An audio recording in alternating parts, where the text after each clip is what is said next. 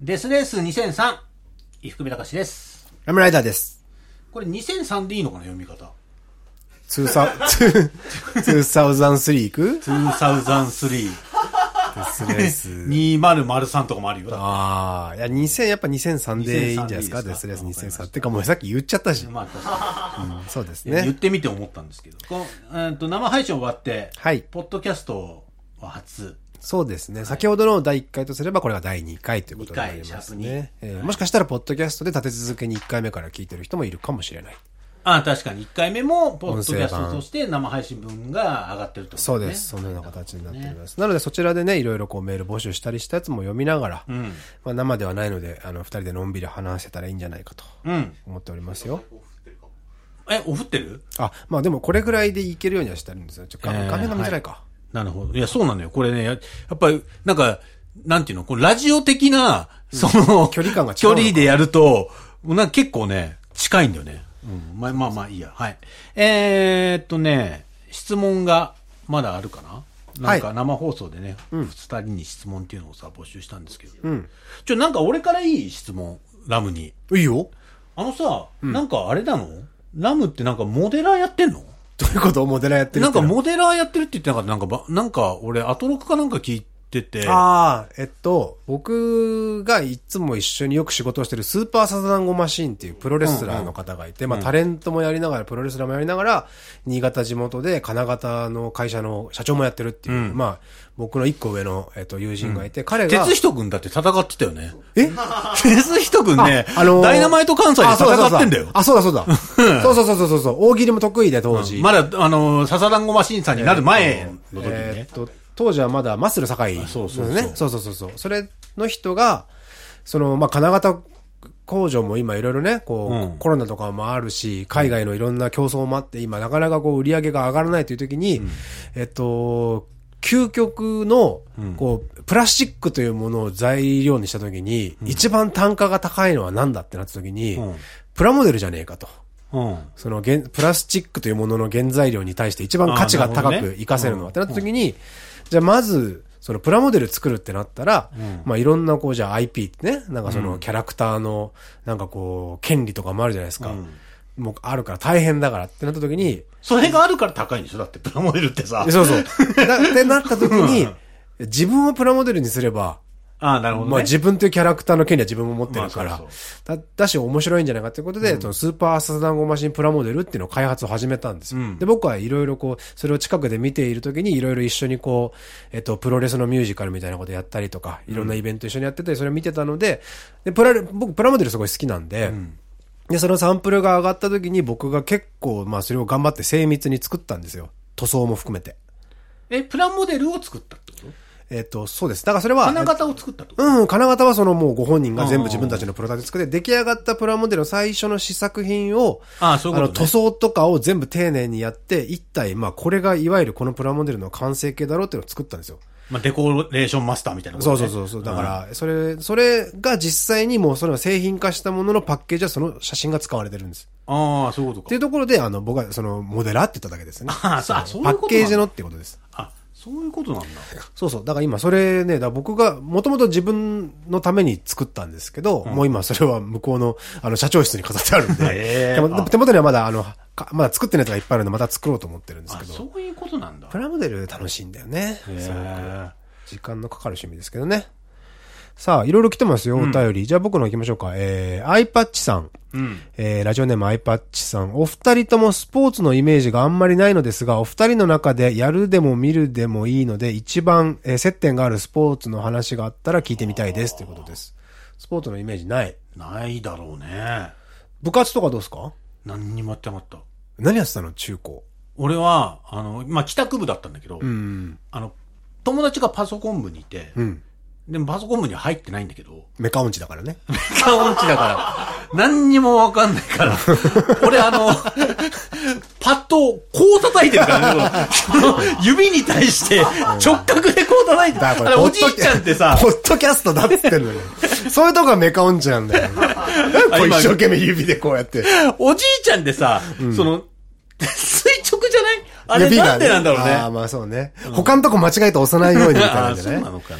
やっぱその、なんか間違ったとこ押したら壊れちゃうみたいなイメージがあるか ら。あるのかな。パソンコン部のなんか、パソコンン部に友達がい入ってたから、そこに入り浸ってはいたけど、別にその入部届は出してなく て。ああ、でもそういうのあるよね。そう。なんかね。 8インチフロッピーだって当時。ああ、そうね。まあ、ペラッペラなやつね。あー ペラペラのっていうか、でかいやつで、5インチじゃないんだよ。8インチだよ。わかるわかるわかる。あ、でも、でも、でも、え、ペラッペラなやつじゃないペラペラだけどで、もそう、8インチはさらにマイナーですよね。マイナー知らないでしょ。5インチは結構みんなさ、懐かし話で出てくるけど、8インチの話してる人あんま見たことないそうねだよ。ね。8インチはちょっとしたレコードぐらいの大レきさコードぐらいある。ね。うんああ、僕はね、あの、ここう見えてというか、あの、小学校からバスケやってて、おうで、中学入ってもバスケやってたんですけどへえ、ただ僕が中1でバスケ入部した時が、もうマジでスラムダンクが始まって2年ぐらいで、そうか。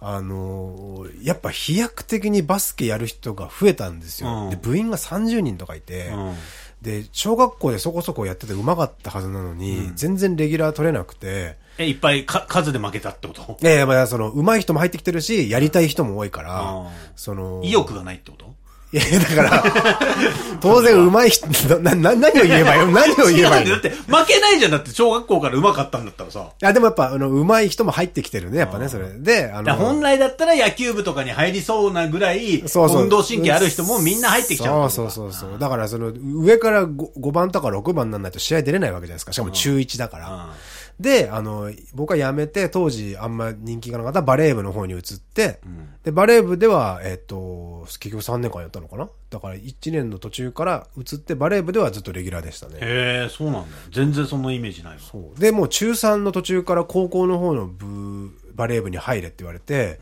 そこに、が急に高校生になるとめっちゃおっかないコーチがいて、嫌になってすぐ辞めましたね。で、高校からは僕も、あの、帰宅部というか、音楽もやりたかったから、全然部活もい行ってなかったです。学校もサボりまくってました。自分の昔やってたさ、うんその、スポーツがある人ってさ、うんうんうん今もそのスポーツって追ってるのああ、だから追ってるわけじゃないけど、例えばバレーボールとかは、たまに試合見ると、あのー面白いんですよ。面白いけど、俺本当ね、バレーだけはね、やってないとこの面白さって見てて伝わんねえんじゃねえかなっていつも思いながらなんか見ちゃうんですよね。なんかバスケとか野球とかってなんかサッカーとかは特に経験なくても面白そうなスポーツだなと思うけど、バレーってなんかあんま、なんかやってない人見てて面白いのかなって思いながら見ちゃう今のすすげえよみたいなのが分かんないってことそうね。なんか当たり前のようにやってることがすごく難しいから、ああ、そういうことか。バレーボールっては。あなんかそれがちょっと、なんかバスケとかってほら、やったことない人ってちょっと試合してもなんとなくこう、点が入ったら変な形じゃないですか。バレーボールなんか最初の1個受けるのがもう無理だから、普通の人には。っなるほどね。ていうのはあるけどねあ。ーそっか。じゃあ全然スポーツなしなんか大人になってからもなしうんと、小学校の時に水泳はやってた。あ、水泳さ、それも意外だね。そう、スイミングスクールみたいなやつ。うんで、その一応その、うんまあ、まずパあのビート板でパチャパチャするとこから始まって、その、まあ、ククロールやって背泳ぎやってみたいな、でバタフライまで一応やれやりやって、一応その何なんですかその合格をもらって、うんバタフライまでできますよっていうのをもらってでそこからタイムアタックになるんだけど、そういうのはちょっと思 って泳げればそれで、みたい なね。それでやめちゃったかな。それ今でも全部全種類泳げるんですか、やっぱり。泳いでないから分かんないけど、泳げるんじゃないわ忘れるもんじゃないもんね、そそう、れ。だから自転車と一緒でしょそういうのってうん。ええそうなんだ。意外。そう。でも、今は、そのジムとかには行くけど、うんな走ったりはしてるよ。まあなんか言ったけど、このうんうんうん。そうそうか。全然僕はあんま泳ぎが上手ではないから、いいですね。そういうの羨ましいですね。そう。うん。いや、やっぱ泳げるっていいよ。そう泳げるって別によく、あのさ、使わないでしょ。泳ぐの泳ぐの。泳げてもモテないでしょ。その、さ、いいや、泳げるのモテるでしょ。や、泳ぐところまで行ってるじゃん。モテ、それは。あーそう泳ぎを見せるってハードルはもうすでに超えてるってことそう。そあの、だからなんか俺、その一番さ、そのなんか筋肉とかがついてて、た時も、別にモテないのよ、だから。要するに、そこに行かないから。あー、だからもっとだからほらさ、小学校とか中学でさ、みんなのとこで泳ぐ場面ってあるじゃないですか。あ、でその時、そうか。そこでやっぱ泳げる泳げなってないから、あ、ね。俺、プール学習時どどうだったんだっけそりゃモテたでしょう。泳げるんだから。あれ、本当だよね。 そうだよ。モテなきゃ嘘だよね。全種類いけるんだから。全種類いけた、その時点でそは。れはやっぱヒーローじゃないいや、全、ちゃんとした全然だってよ。まあ、そもそもその走る、走るのとか速くなかったから。だかそうか。らもともとその、その人がなかったんじゃないでもさ、走るのがそうでもなかったり、運動全般そんなに目立ってない人が泳ぎだけちゃんとできたら、それはちょっとキュンって。でもそいつ急にバタフライやらないだろ。そうか、そうか。確かにそね。の、自由、自由って言った後バタフライ、こんな、こんなやついないじゃん。自由コールがわかんない けど。まあそうね、確かにそうかもしんない。だからまあでも僕は割と、あのー小学校は全運動全般ダメで走んの遅くて、やっぱ成長、体が大きくなって中学高、中学生ぐらいで、やっぱなんかやっと体のこう動きをし自分がコントロールできるようになってきたような自覚があるから、なんか、そうなんだ。小学校の時は全然でしたね。えー、そんな、そこから上手くなることあんだね。これだから大人になってからの方が運動好きになったかも、苦手でしたね意外とね知らないとこ出てきますねやっぱこうやって聞いてもらえるとね、さあさあポッドキャスト的にはどういうふうに進めていきますか普通のメールテーマもありましたしこの2人への質問もうちょっとあるもう一つああぜひぜひください今日はねこ通れ常ね、のそのなんか、システムがね、今、二人で PC を開けて、そうこに、こう、LINE のアカウントを作って、そこに作家が投げてくれるっていうシステムでこのテンポよく来てくれれば全然やりやすいですよやってますよ。今日はねポッドキャストの第2回ね初めて撮るポッドキャストですけどねでも知らないこと、確かに知らないことしかないよね。そうだよだからまだ知らないんだもん、だって。まだまだいっぱい話せることあるんだから。さあ、来てますよ。ましたね。えー、ちょっと待ってよ。こっちが更新されなくて、こっち、 そっちが早いの。こっちの方が早かった。あの、今ね、Apple Watch をしてて、生意気なメカしてんじ ゃん。機械音痴な の。あいつえー、体験見習い。えー、私はスターダストボーイズの流れからこの番組を聞いています。そのため、伊福さんのことは知っていますが、ラムさんのことは音楽を提供してくれた人というまただよ認識が正直なところ です。ラムさんに質問です。ラムさんは下ネタとか AV の話ってどこまで OK ですかああ、いい質問ですエね、こッれはチなのね、はけしからんと思いますかああ、そう、僕、下ネタ苦手なんですよね、これ、本当にね。 あ、そう。まあ、それは何その、ブランドイメージいや、違う違う違う。ブランディング違うんだよ。なんかね、そそう、下ネタ、じゃあ下ネタにもいろいろあるじゃないですか。あのーこれで言うと、その別に AV の話とかもいいですよ、全然別に。僕そん、でも最近全然見なくなっちゃったんで、その、すどうしてもその話が古くなっちゃう可能性はありますけど、 でそういうのは大丈夫なんですけど、僕あの ー誰っつった今。 日高さや。あだからその、そのやっぱ、その、エイジギャギャルズというか、その、ギルガメ世代のやつだったら全然いけますよ、僕やっぱりそれ、やっぱり。なるほどね。日日高高ささんみと。か。あ、全然いけ ますよ。親食万歳ね。うん。そこは大丈夫ですけど、あの、最近のはわかんないですけど、それそれで言うとね、僕、排泄系の下ネタ結構苦手なんですよね。ああ。で、それはブランドイメージとかななんとかじゃなく排泄系て、って、その、どういうことその下ネタっていうか何あの、うんこ漏らしましたみたいな話ってこととか、まあまあ、そう、そういうのもそうだし、それで俺なんでかなってずっと考えてたの。なんでそういうのが俺苦手なんだろうって、その排泄系の。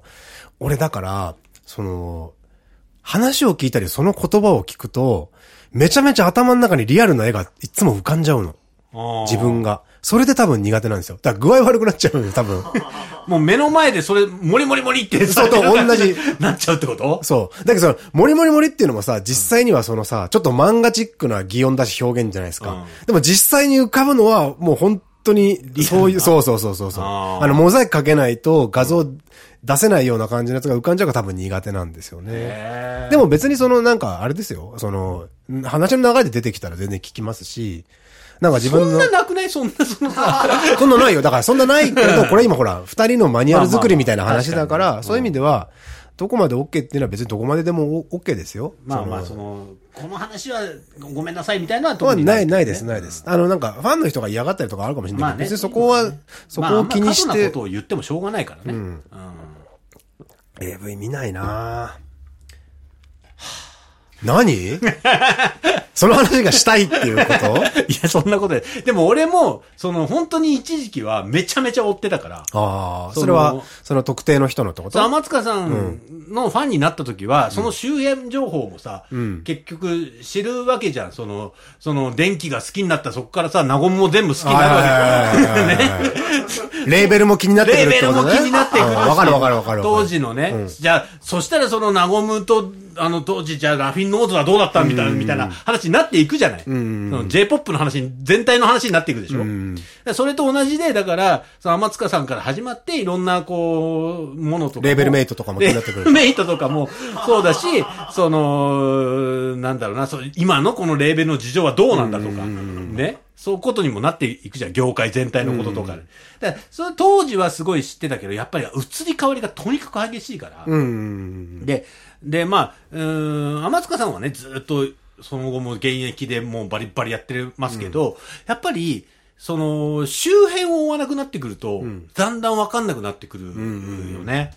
うん。だえ、でもさ、A、その AV で言うと、その、俺はその、AV の誰かこの人のファンになったことがあんま何回わかんないですけど、その、AV の人の、のファンになった時に、その映像の中で行われてることに対して何か嫉妬したりとかってのはならないんですかこれが、俺はよくわかんないんだけど、俺がよくわかんないのはよ、どうなのかわかんないけど、でも、その、そこスタートだからいいんじゃないまあそうだよね。例えばアイドル追っかけてて、その人が引退してとはまた違うもんね。そう、だから、あの、えっと、天塚さんうんぬんの前に、俺、あの、花丸大吉さんと、あの、ラジオの AV の番組をやってたことがある。おうおうその OBC。すごいねうんそう。で、当時そのアリスっていう、あの、レーベルがあって。名門メーカーだねそうそう。で、そこの、えー子がたくさん、えっと、ユニットになって、で、それを花丸大吉さんが回すっていう番組が当時あって、で、それで何度かその打ち上げとかあるし、あの、ご飯行ったりとかして話聞いてるとさ、面白いのが、あの、えー女優さんが、い、遊んでても大丈夫なの遊んでていろんなところでそういう行為をしてても、ファンの人は、ええそうなんですかっていうけど。プライベートでってことそう。んでも、誰か特定の人がいて、その人とってなると嫌なんだってそれ恋人ってことそう例えばーあーまあそれは NG なんだって。でも NG なんだ。それは NG まあまあでもそのそれは、話それはわかるななんとなくうねん、でも、あ、そう、でも、その、まあ、その行為自体は、やっぱりそこがスタートだから、全員。それは全然、むしろやってください、みたいな。えーむしろ夢があるなってことうんなんか、不思不思議だよね。えーあだからまあちょっとこんなきっかけだからさ、あのーもういろいろその辺の話を言っちゃうと、俺すっごい自分の中で言うと、グラビアの、俺グラビアの方と仕事したりもいっぱいしてんだけど、いわゆるグラビアの、なんて言うんだ、なんて言うのあの、グラビアのページというか、まあ、グラビアモモデル、グラビアアイドルの、の、ああいうのが、全然、その、興味が持てないんだよね。ああ、はいはいはい。なわわかる言ってることえ。言ってることわかる。 その、だから多分、エロいんだ、俺、多分ね。 なんで水着着てて、うん。その、だからそのグラビアなりの良さとか価値基準っていっぱいあるじゃん。多分そういうとこが全然俺理解できなあ、い。でもわかる。だから、そそれは別に、それで終わりなわけでしょってことでしょ。そう。てか、だからそれが、なんかエッチなものとして、なんか、その何あのー、お父さんたちも鼻の下を伸ばしてみたいな扱いをされるじゃん。え、これでってやっぱ俺思っちゃう その。だからそこの意味では、脱いでる人に対するリリスペクトとかが多分俺はめちゃめちゃでかいね。なるほどね。だから、その、えーっと、えエロス手前なんだったら別にエロスじゃないのと一緒だろっていうことでそう、しょそう、だからその、週刊誌とか漫画雑誌の最初のな何ページかのグラビアとかが、全くわかんなかったんだよね。もう、それはもう、その一番そういうのが来てる、その中学生ぐらいの頃からそう、まあもっと小学生の頃から。でもそれは俺もわかる、意味は。だからその、そうドントとかね、エロ本でね、うん。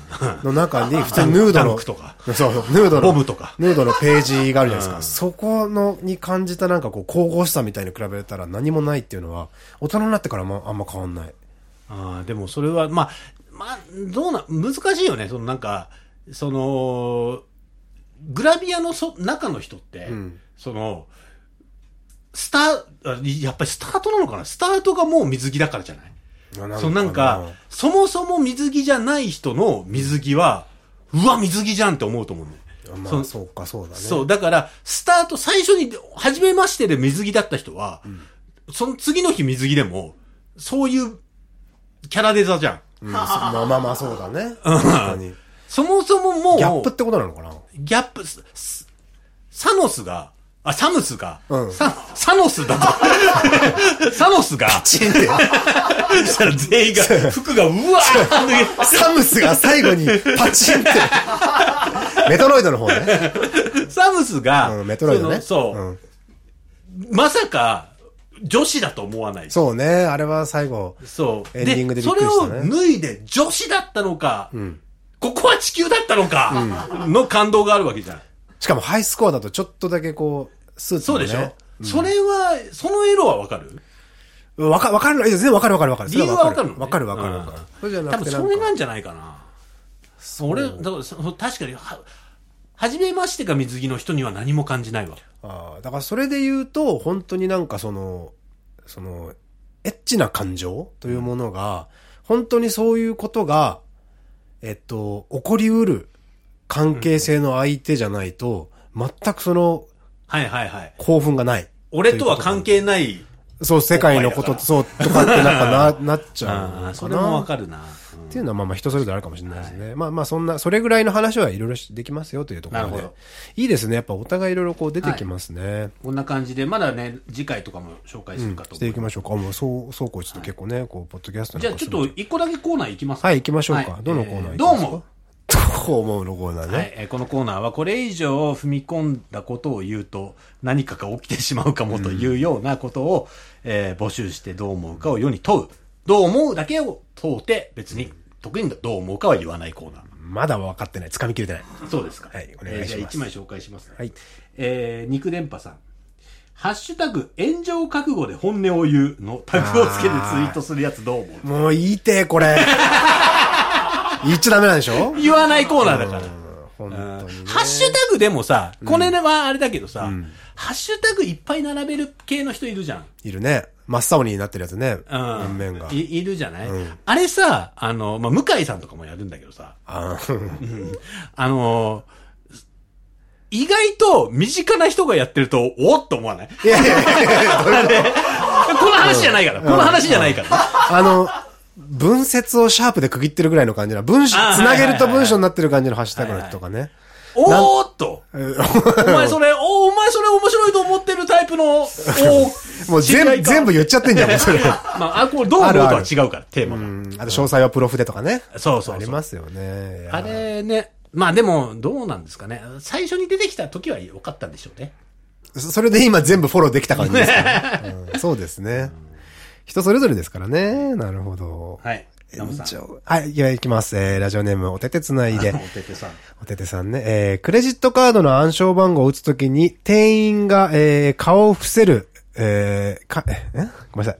店員が顔、顔を、伏せる店員。店員という過剰な気遣いどう思うごめんなさいま。あね、まあこれ、そういうふうに書いてますから、 でもこう、こう、なり、なりますよね。そのい、やー、あのー、これ言いたくなっちゃうなやっ ぱな。ありますよね、あのー、最後の暗証番号打つときにはいはい、顔、あのー、あれなんですよ、いつも、レベル E っていう漫画でね、はいはいあのー、最後の方にあるエピソードで、お王様と王子様が結婚する時のエピソードで、あのー、ああざかなんかを見せるときに、えっと、王子が顔をふす伏せるっていう演技をするんですよ。それを後で、あの、あの悪い王子が、そこを指摘しするっていうコマがあるんですけど、そこで、あざを見ないように目を伏せるっていうところを、毎回このクレジットカードの生産のために僕思い出す見。出すんだ。 ああ、レベル E であったやつだなって、この年になっても毎回それを思い出すんですよね。俺さ、あの、まあ、この話じゃないから言うんだけどさ、あの、あの、今さ、その、要は Wi-Fi とかで繋がってる系の、その、端末え線のね、繋がってない系の端末ある。あるねで、しかもちっちゃいやつ。はいはい。うちもありますよ、一個。あるよね、あれさ、あれをさ、その、受付とかでさ、女の人とかがさ、こうやってパッて出してくれてさ、俺がさ、カードをさ、こうやってさって入れるじゃん。エロく ないあれ、エロくないねもう次からエロくなっちゃう。俺すげえエロいと思うんだよな、あれ。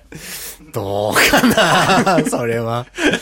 そうかな俺、あれも昔のさ、俺、赤外線のさ、あの、電波で、あの赤外線ちょっと待って、それさ、交換待って待って待って。その、そ有線か無線かで変わ るの今の話変わる変わる。る。赤外線で、そのさ、赤外線電波で、こう、電波というか、赤外線で、その、えー連絡先交換する時代があったんですよ。ね。ガラケーの時ね。はい。あれ、私受けますから送ってくださいみたいな感じでさ、こうやって二人で携帯をさ、出し合ってやるじゃん。エロくないエロいかなあれ、エロくないそうかなまあれ、セックスじゃいないあれ。そんな、そんな気持ちで赤外線やってたの当時はだから今もうなくなって、悲しい、悲しいよ。あー今、今もうないからね。今もうないから。そううのはねただ今この、代わりにこの、クレジットのこれがあるから。うんいやよくないな、そういう のは本当によくないと思うな。くないかなそうまあでも想像力がね、そうそう、別にだ、だからって何かなわけじゃないから。そりゃそうよ。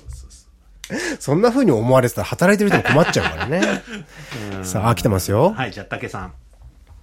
おじさん相手に坂本龍馬の悪口を言えない風潮の どういうこ となのかな言せないのかなどういうことな の坂本龍馬の悪口って言うことあるのかなその、薩長同盟がさ、つって。 あんの かなわかんないけど、わかんないな。どう、で、これどうも思わ ないわ。これわないは本当に。まあ本来、本来のねん、この面でなるほ。どさあ、えーラストです。はいえーラジオネーム、鳥波さんでいいんですかね。犬のことどう思う えーこれ、ここれ、可愛いもん言っちゃいけないのこれ。あ絶対ダメです、そ れは。うんそういうコンセプトのやつだからねそうかそうだ。よ猫の話ならしてもいい。あ、 そっか、猫はいいのか。お互いに飼ってるペットの話するああ、そういええば。あの、僕は、えっと、最近飼い始めたのが、まあ、赤星インコ。普通のね、あ青い、えっと、小鳥を飼い始めたんですよ。あともう二十何年一緒に暮らしてるのが、インドホシガメっていう、ちょっと珍しいタイプの。亀亀。もう22歳。飼っていいまだやつ、それ。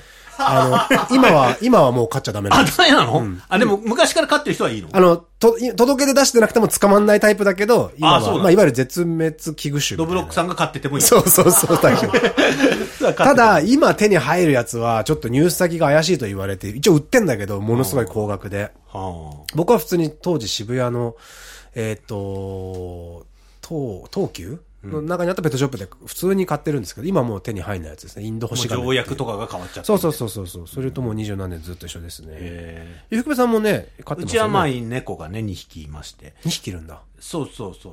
五右衛門と小町っていうのがいて。だから、あのー生配信で言ったけど、あの奥さんがいなかったのよ。旅行で。うんで、えーだからさ、その、ベッドルームにね、うんその、まあ、寝るときに、まあ、大体猫来る、その、五右衛門っていう方だけは来るのね。うん。で、普段はまあそのまんま寝てて、いつの間にかまあ、うん適当なところで寝てるんだけど、だからさ、ね、あの奥さんがいないからさ、もうずっとその五右衛門とイチャイチャしてて。ああ、いい ね。いいじゃないですか。そういうのに答えてくれるタイプの性格の子なの。そう、だからね、昔は割とちょっときつかったんだけど、その、新しい子が来て、その、小町っていうのが来て女の子なんだけど、これが来たことによって、なんか結構なんかトゲが抜けたというか、牙が抜けたといううんあーやっぱか、そう、性格が変わって、結構甘えん坊になって、ああ、変わるんだね、そういうのでね。そう、みでも結構あるあるみたい。そうなんだ。だから、格好つけちゃうの。童貞なんだよ、だから。あの、だから、どういうことどういうこと女の子、わ、若い女の子が来たわけよ。そうあーするとなさ、ほどねシュッとしちゃうんだ。そう、それまへで、そのなんか、おもちゃとかでこうやって遊んでたら、うわーって飛びついてきたりとか、あの、キャップ、ペットボトルのキャップとか投げる、シャーって言って、ヒャーって取りに行って、とかしてたわけ。でも、もうそいつが小町の方が来てからは、小町はやるけど、もうゴエモンも、うーん、ああ、そういうのも楽しい人なんですね。あ。 俺そういうの卒業したからみたいな。うんええ可愛いね。あそれはそれで可愛いね。若いええそういう感じ。だから、こ小町がい、こうもう、部屋と分かれてね、その寝室の方に来たら、小町はもう見えないわけよ。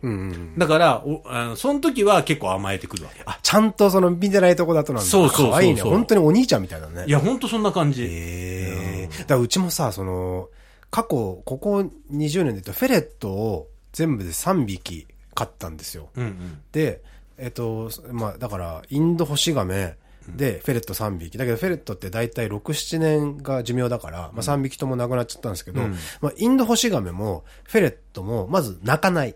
ああ。あと、基本的には人間の言葉にあんまりは反応しない。まあ、ちょっと、インドホシガメは少し俺とコミュニケーション多少は取れるけど、ええそう別噛めにるぞ、あの、こっち来てっつったら来るぐらいはするし、ええそうなのあと、あの、その、亀って、あの、方向感覚がすごく良くて、い家の中の間取りとかを全部、が全部頭に入ってるんですよ。え、その、部屋で、何その、野面で飼ってるのうん、うん、水槽の中にいるけど、まあ結構、朝と晩とかいる時には結構出す。あ出すそうそう自分で好きなとこ行くんだけど、ご飯の場所も決めてあるし、っていう程度のコミュニケーションはあるんだけど、それに、それ、生き物と暮らすっていうので、それが前提っていうのは慣れてたから、基本的に自分には無反応っていう。だからそこで、赤星インコを飼い始めたら、インコはやっぱ声かけりゃ返事するし、今一生懸命し、あの、なんかね、その、赤星インコって、まだ今、ヒナから成長し始めて、まだ、えー3ヶ月ぐらいなんだけど、もう、問いかけには返事するんですよ、まずね。えで、これが1年ぐらいすると喋るようになるらしいんですけど、あの、夜になるとね、いっぱい寝かさなきゃいけないから、その、なんか、遮光のカーテンみたいなのをケージにかけて真っ暗にするわけ。そうすると大体、まあ1時間ぐらいで寝ちゃうんですけど、その1時間の間に、その寝る前に真っ暗になった一人で、ずーっと喋る練習してんの。練習なんだ、それ。なんかねそう、くちょくちょくちょくちょ言いながら、それ調べたら、これから喋るのに向けて、喋る練習してんだって。口の動かし方とかを。それが可愛いなと思って。それ練習して喋れるようになったら、あいつら何なの何なのって何 だから、いや、なんか、そのなんか、何あの、で餌を取ってくるために、その、飛ぶ練習うんうんうん。とかね、その、えー、かかってくる敵外敵に対して戦う練習は意味があるじゃん。喋、ってどうなのそいつ。いや、それはでも本当に、例えば、まあ、教え方とかにもよるけど、もちろん、あの、飼い主の名前も覚えるし、あの、お腹が空いたら、お腹が空いた的なことを言えるようになるかもしれないし、自分の意思を言葉でに、日本語で言えるようになる。あ、それがでも、お、追ってこう生きていくことにつながるわけ。そうそう、だからみ、こ耳で覚えた言葉を喋れるようにな腹る。減ったぞって言えるからってことかもしれない。そうそうそうそう。はまあ、だから、えでもそれは、それが鳥が頭いってる、鳥の口が多分すごい発達してよくでてきてる、多分、犬とかの口が良ければこれぐらい喋れるんだろうなっていうぐらいは喋れるみたいな。なんかうちのさ、おじさんがね、あのー東大で教授やってるんだけど、その、生体取った人の、その、まあ、喋り方みたいな、その、食堂で喋るみたいなやつとかの研究をしてて、そのなんか、こう、ブイーンってなんか、あるねバイブみたいなやつ。うんあるねあの、あれをこう喉につけはいはいてはい、えーなんか言うみたいなやつ。あれで歌歌うみたいなのとかの研究をして俺やらせてもらったことあるよ。ええすごい。あの、つんくさんとかは一時期よくね、ああいのそやうつだそうね。そうそうそう。あれで、なんかもともとここにメロディーが入ってて、そのあ、音程がつけられるそうそう。だからそれで、ハッピーバースデートゥーユーみたいなのええすをごい。だかやれるみたいな、なんか研究してて、やらせてもらったことあるわ。ら鳥もだから、その、口笛ももう今すでに俺がやる音程通りに返してくるし。ええでそれもなんか鳥を研究して作ったあ、。そうなんだ。え、だから面白いよ。本当に。すごいなんアかカ、デミックな。全然、いや全部、全然、あの、ち違う。だから、その、亀とかとフェレットと全然違った小鳥は。可愛いですね。こんなの全然やらないよだから、その、スターダストボーイズじゃ。こんな話。こんな話。 いいじゃないですかあいいですそんなねねあ新番組始まった感じで。さあ、はいポッドキャストだとこれぐらいの長さですかね、一1回分でね。またこれで、えっと、次週の月曜日に次配信するやつをこれから撮って、えー流すので皆さんにはこれぐらいのペースで楽しんでいただければと。いいと思いまったすと。ころですかね。はい。またこれからちょっといろいろ BGM とか肉付けやっていきましょうね。はい今はこのずらのそう取りよっぱなしって感じですけど。君がやってんだから曲ぐらい作ってもらわなあー、めんどくさい。 やろう。頑張る。いと。うん、頑張って。かっこいいの作ろう。ははいい、ということで、また次回ですかね。はいはい、ありがとうございました。た。